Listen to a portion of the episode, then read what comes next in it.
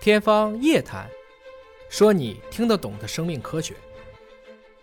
我们怎么样去通过一些就是运动，是否能够去缓解抑郁的情绪呢？应该能不说能，有些方法论，对我先帮助我说，们克服这些抑郁的情绪我？我们身边应该有好多朋友都是这样子做的。嗯一个可以公开讲的，因为也跟他聊过天儿，确实可以讲的，就是毛大庆嘛。对对，大庆一百多个马拉松，最近还跑完了七大洲的。嗯，但即使是这个样子，他有的时候也要吃一点药物，他要有一点药物的干预，只是他已经控制到一个很好的状态了。运动会产生内啡肽，当然也会有多巴胺，嗯，但是更重要是在运动当中会整体调节我们整个思考的方式，包括要配合呼吸，运动是有效的，嗯，运动还确实有效，所以这就是说为什么我们鼓励大家要有一个很喜欢的运动，这个运动不一定是跑步啊，可以是做瑜伽，对，甚至去有一个冥想的习惯，也是脑力劳动，球类活动啊，都可以。啊，游泳啊，啊，跑步呀，啊，打球啊，都可以啊。选择早晨的时间，我们需要蓝光，那善善于分享的人，哎，和晒太阳也可以呃抵制抑郁。蓝光啊，蓝光要蓝光区域呃，蓝光区域要蓝光区域，所以大概就早晨清晨的时候，这个光会比较好。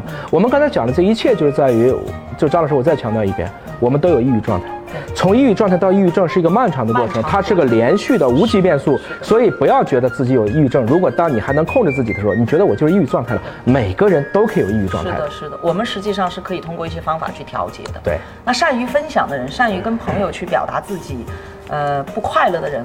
会不会更容易获得幸福感？或者讲更容的易去可能是对的表达自己。男人哭吧哭吧哭吧不是 罪，是吧？就这个意思。所以很多的男性就是在于，如果你觉得他不想说话了，嗯突然一个很简单不想说话了，我们要主动的关心他，拉着去喝个酒啊，聊一聊。把自己不高兴的事儿说出来，让大家高兴高兴嘛对对。对实际上是你在安慰他对。而你刚才讲到另外一个数据，其实不仅仅是中国高发，中日韩都高发。对，嗯东亚民族，嗯，最卷的民族，韩国的寄生虫，我们的高考报志愿对对对都是一样的对对对。它的一个核心就是在于资这个源民稀族缺嗯太卷了，而且男尊女卑的习俗太久了。对，所以让女性其实有很多的东西她表现不出来，表达不出来。我们其实要鼓励她能够喊出来、说出来、骂出来，这事儿就好了。